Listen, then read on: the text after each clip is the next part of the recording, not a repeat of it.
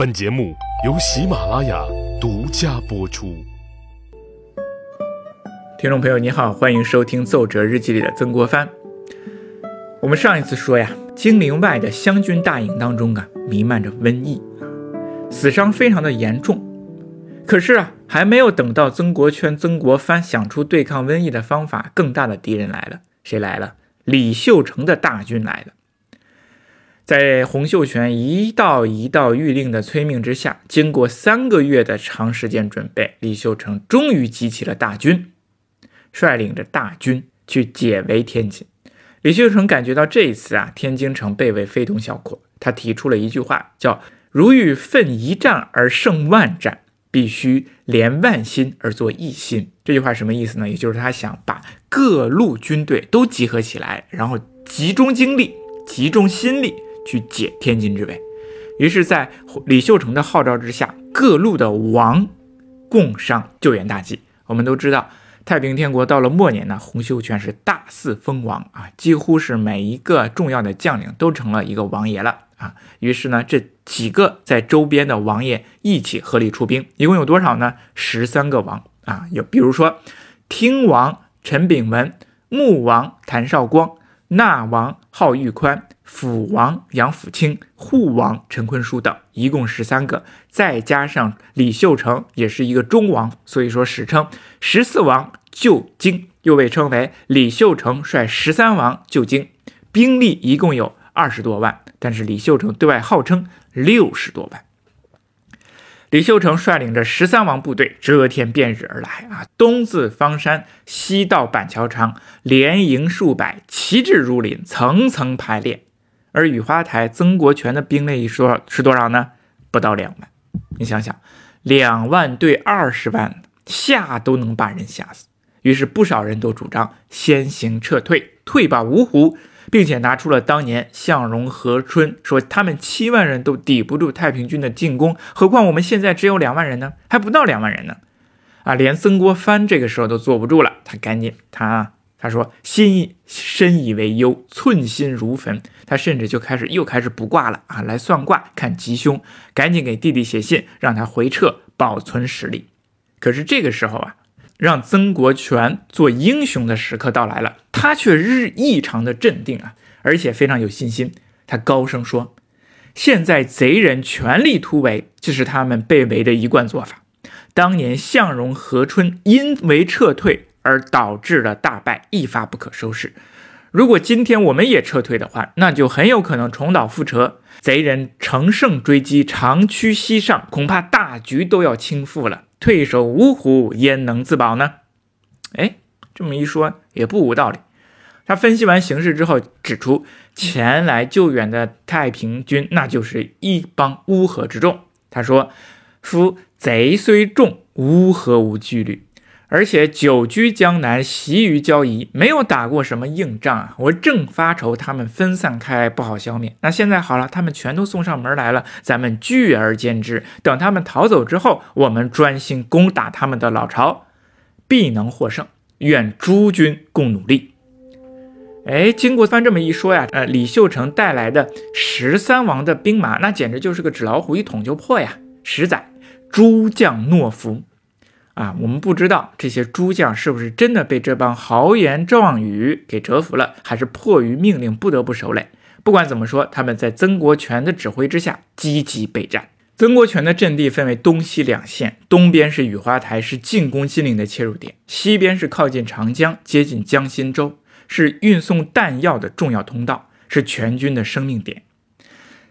此阵地不能丢。所以说，东西两线啊，对于曾国荃来说都是特别特别的重要。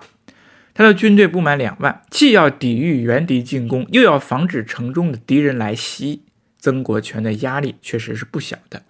他把军队啊分成三个部分，用前两部分来防御城中之敌，然后自己带着一部分去抵御李秀成。战斗一开始是非常激烈的。李秀成凭借人数众多，他就肆无忌惮地向曾国荃的营墙壕沟猛打硬拼。曾国荃下令，各营凭攻势严守营墙，等敌人靠近射程范围之内，便用排炮轰击。那几轮下来之后，冲锋的太平军确实是死伤不少，可是湘军的损失却不多。这就是湘军常用的变客为主的策略，发挥了非常重要的作用。所以远道而来的攻城方，湘军呢本来是客，凭城池的固守方应该算是主。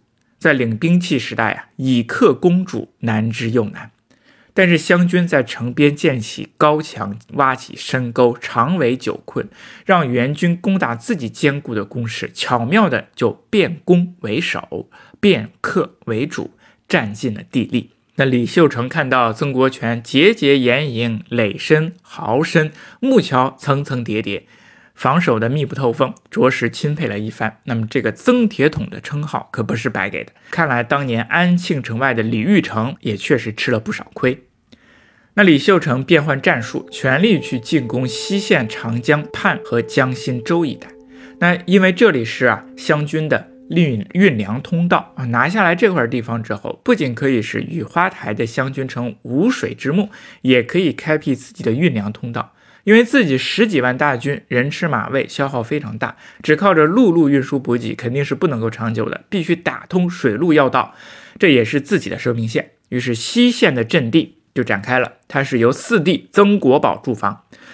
曾国藩呢，担心自己的四弟新招募的军队作战经验不足，抵御不住李秀成的猛攻，焦灼不可言。不过，曾门无怂人，年仅三十三岁的曾国宝也表现得非常的果敢坚决，至今井井有条，连夜赶上了十几座的堡垒，又有曾国荃派来的敢死队助阵。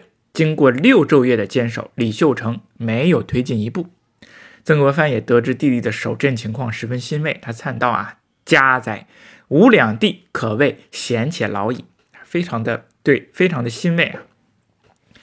曾国藩在后方可不是只为弟弟担心焦灼的啊，也不是只是赞扬他们，他对雨花台战事也起着至关重要的作用，那就是保证。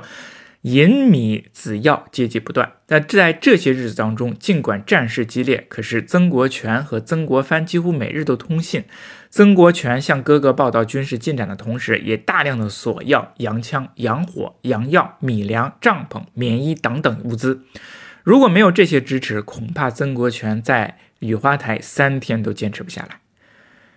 如果有一天曾国藩没有得到弟弟的来信，那么他就浮想联翩，焦灼不安。比如九月初五的时候，他在日记当中写道：“不知远地所以无信来者，本身受伤乎？亦全军决裂乎？睡不成眠，敬夜后，远地二十九日音信，竟无音毫，寸心如焚。”九月初五这一天，曾国藩呢，他没有收到曾国荃的来信，他就焦灼的无法入眠，不仅担心弟弟是否受伤，甚至进一步往坏处想，是不是已经全军覆灭了呢？从这篇日记啊，我们也可以看出，曾国荃的信大约需要五天的时间才能到曾国藩手中，也就是说，他们有五天左右的时间差。那么五天前，曾国荃他在干什么呢？他为什么没有给自己的哥哥写信？是不是真的像哥哥所担心的那样，已经全军覆灭，自己也受伤或者是身亡了呢？我们先说到这里，下期再来解释这个问题。